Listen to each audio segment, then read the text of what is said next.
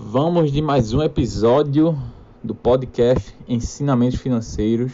Quem está falando aqui é Yuri Neves e eu aqui o autor e criador deste canal. E hoje eu venho trazer para vocês um ensinamento que, na verdade, posso colocar em dois ensinamentos que me ajudaram e que podem te ajudar a você, o modo como você enxerga o ato de guardar dinheiro ou poupar dinheiro, como você querer pensar. Seguinte, muita gente fala, né? É, é, melhor você trocar a cervejinha no final de semana, porque aí você vai sobrar tantos reais por mês e no ano vai sobrar 500 reais. E aí com esses 500 reais você pode fazer o que comprar uma coisa melhor, fazer umas ideias que você tem. É comum a gente ouvir esse tipo de discurso. Só que fica muito no imaginativo, né? O porquê guardar esse dinheiro, por que eu vou trocar o meu prazer momentâneo por um prazer futuro? É justamente nesse ponto em que os maus hábitos, né, hábitos que a gente sabe que fazem mal para a gente, ganham ou vencem quando a gente se trata de botar na balança um hábito bom, e isso você leva em vários âmbitos da sua vida, não só o hábito financeiro, né? Se eu estou dizendo para você, olha, não coma essa pizza agora porque você pode engordar. E é melhor você fazer uma dieta porque você vai estar com um corpo mais saudável no futuro.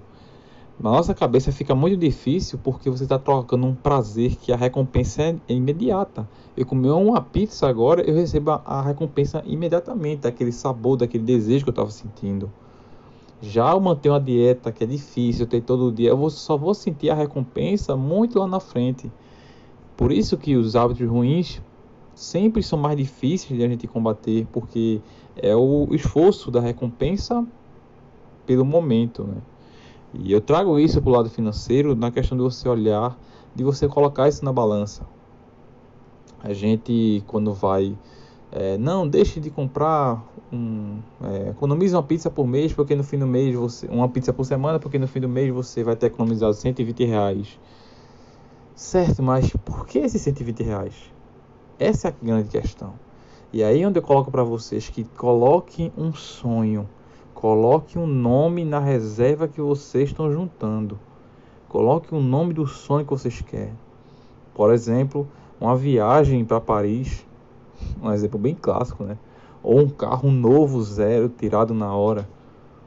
Ou se juntar por juntar, né? Eu, tô, eu tenho um sonho de ter 100 mil reais na minha conta bancária, então fica muito mais fácil de você trocar prazeres momentâneos quando você coloca um sonho, porque ele mexe com a sua emoção, ele mexe com o seu lado emocional, que é o lado que resolve, que escolhe as coisas. A gente acha que a gente escolhe pelo racional, mas não é o racional que escolhe. Porque racional por racional, todo mundo saberia fazer as escolhas corretas. Mas não é o racional que escolhe, é o emocional. E quando você coloca um sonho no meio, o seu emocional pesa muito mais forte na decisão. Então você pode pensar o seguinte: é melhor você trocar essa, uma cervejinha no sábado durante um ano, que aí você vai conseguir fazer aquela viagem do sonho com sua família. É melhor você deixar de comer uma pizza durante um ano, durante todo o final de semana, durante um ano, que aí você vai conseguir tirar aquele carro zero. Que pizza cara, né? Mas é, o que eu quero que você entenda é colocar a emoção em jogo, né? Coloque um nome para a reserva que você está juntando, que eu garanto a você que você vai ser muito mais eficaz na hora de você juntar ou poupar. Porque quando a gente junta sem uma justificativa, para a gente gastar é muito simples, então fica junto, junto uma parte e gasta, junto uma parte e gasta, junto uma parte e gasta.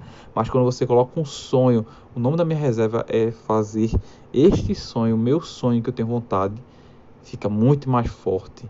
É um motivo muito mais potente para você continuar persistindo e trocando aquele prazer momentâneo que você tem por um prazer futuro, que é o grande sonho da sua vida.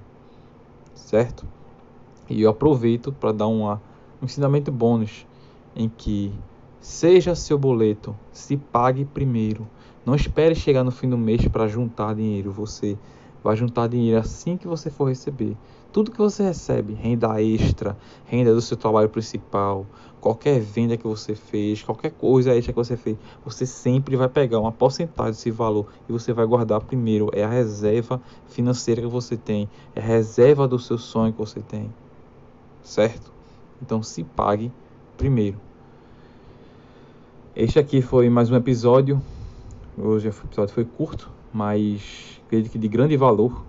Né? Então pense o seguinte: qual é o sonho que você quer ter? E coloque em números. Né? A, a, a grande ensinamento que eu quero trazer para você nesse episódio é você colocar em número o sonho que você quer tanto ter. Aí você vai conseguir ser mais fácil você juntar a sua reserva e você realizar o que você pretende. Tá bom? No meu caso, eu uso muito o, valor que eu gostaria de ter na conta bancária.